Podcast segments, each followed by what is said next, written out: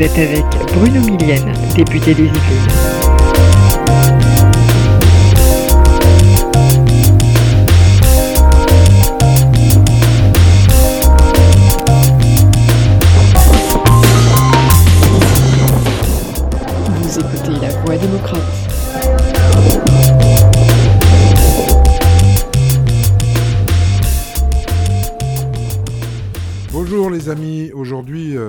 Ce podcast de la semaine, je voudrais m'intéresser et vous intéresser à la méthode Gabriel Attal. Depuis qu'il a été nommé ministre de l'Éducation, ce jeune ministre euh, très talentueux a marqué beaucoup de points et a marqué beaucoup de points au niveau de l'éducation nationale.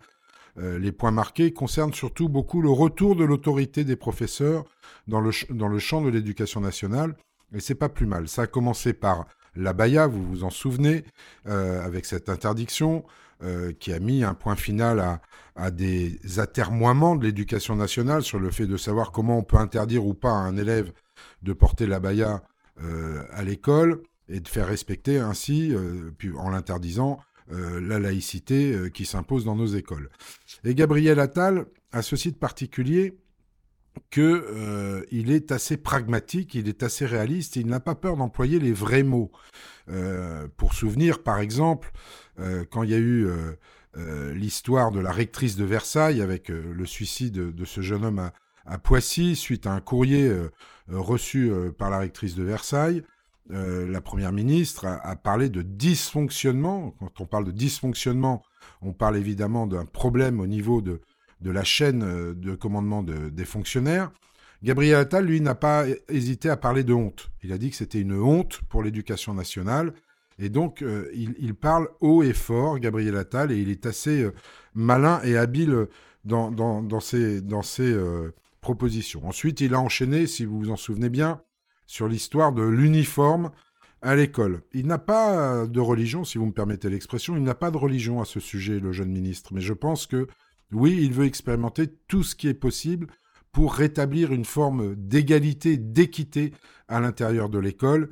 Et ça, euh, c'est plutôt un bon signe aussi de redonner aussi la main euh, sur l'autorité à l'éducation nationale aux professeurs et aux corps enseignants.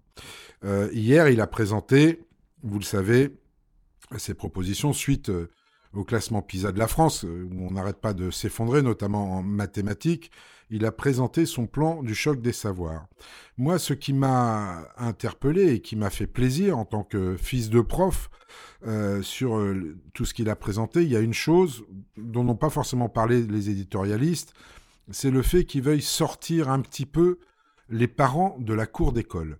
Non pas que les parents ne doivent pas y être, mais je pense qu'ils y sont rentrés de manière euh, trop importante et qu'ils ont pris la place sur les décisions qui incombent à l'éducation nationale et aux professeurs, en lieu et place de ces derniers.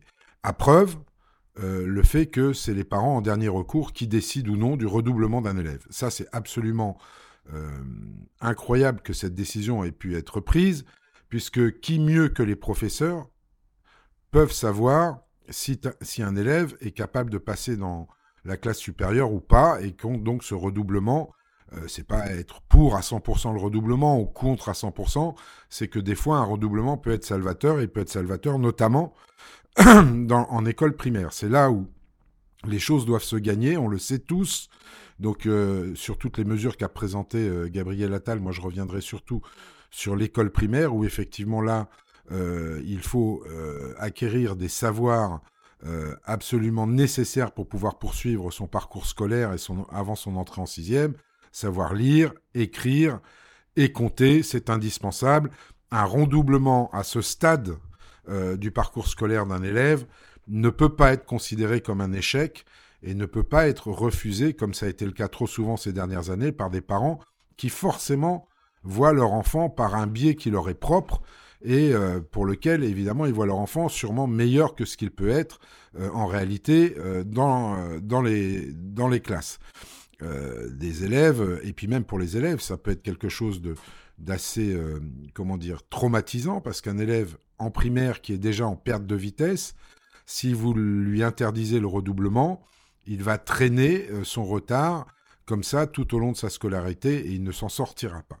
Donc, premier point, redonner aux professeurs la décision du redoublement ou pas d'un élève, surtout dans les classes euh, primaires, c'est très important. Et merci au ministre d'avoir euh, été assez clair sur ce point, euh, parce que c'était nécessaire. Il faut un vrai retour de l'autorité des profs sur les élèves et par, voie de conséquence aussi sur les parents.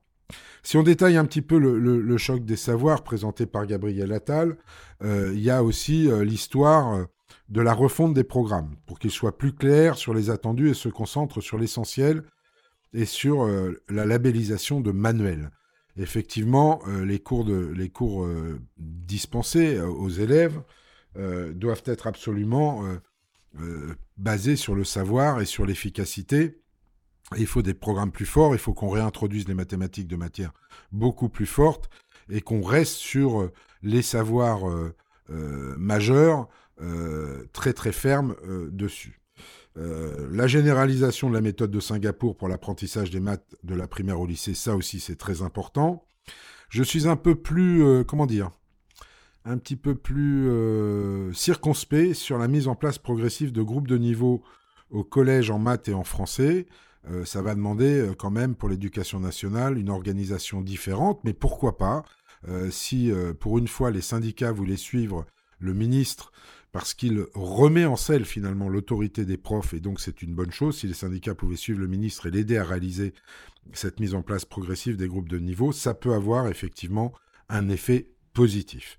L'épreuve anticipée euh, de baccalauréat en maths pour tous les élèves de première générale et technologie à partir de 2026 est absolument obligatoire, et ça c'est une bonne mesure aussi. Sur le redoublement, donc je vous en ai touché un mot, le dernier mot appartiendra désormais aux enseignants. Euh, et non plus aux parents. Ça, c'était euh, quelque chose qui avait été mis en place et qu'il fallait absolument supprimer. Encore une fois, je ne suis pas pour la disparition des parents des cours d'école, mais il faut qu'ils restent à leur juste place. Ce sont les enseignants qui savent si leurs enfants sont aptes ou pas à passer d'une classe à l'autre sans difficulté euh, complémentaire. Et un autre point important, c'est la suppression du correctif académique qui venait élever le niveau des notes pour atteindre le meilleur pourcentage de réussite au bac et au brevet. Alors ça, c'est une, mesure qui avait été mise en place sous François Mitterrand à, une époque où euh, euh, on manquait d'étudiants dans les facultés. Donc on a euh, rehaussé comme ça les notes pour permettre à plus de bacheliers d'avoir leur bac et donc par voie de conséquence de pouvoir rentrer dans la fac. Ce qui faisait que finalement, en termes de compétences, on ne faisait que déplacer le problème, c'est-à-dire que des élèves qui n'étaient pas forcément au niveau pour passer le bac se retrouvaient quand même à la fac avec un niveau pas suffisant pour pouvoir euh, suivre les cours en faculté, mais ça a permis sur un temps donné effectivement de euh, renforcer les effectifs d'étudiants dans les facultés.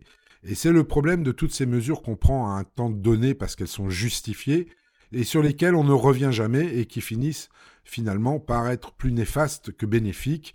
On l'a vu avec l'effondrement euh, du classement euh, des élèves français dans le classement PISA au fil des années, depuis les années Mitterrand jusqu'à maintenant. Donc ça, c'est une bonne chose. Euh, c'est pas parce qu'on a que 70% de réussite au bac qu'on est mauvais. Euh, au contraire, si on n'a que 70%, bah ce 70%-là, ça sera plutôt les élèves qui sont au niveau et qui pourront poursuivre leurs études de manière cohérente et convenable. Donc ça, c'est un point aussi euh, très très très important. Euh, et puis, il y a la mise à disposition progressive aussi pour tous les lycéens en seconde d'un outil de soutien scolaire basé sur l'intelligence artificielle en maths et en français. Ouais, là, on peut voir, on, va voir comment ça, se met en place, comment ça se développe. Euh, je ne suis pas persuadé que cela fonctionne forcément. Il faut voir vraiment euh, les intelligences artificielles qu'on va utiliser et comment ça imprime sur les élèves.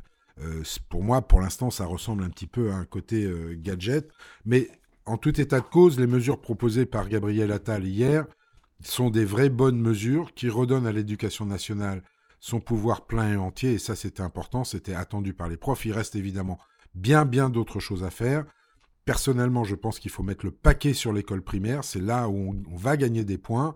Il ne faut pas hésiter à continuer les dédoublements de classe pour avoir des enseignements plus directs avec l'élève, en s'occupant euh, plus euh, euh, des élèves de manière individuelle. Et pour ça, il faut effectivement que les classes soient moins surchargées.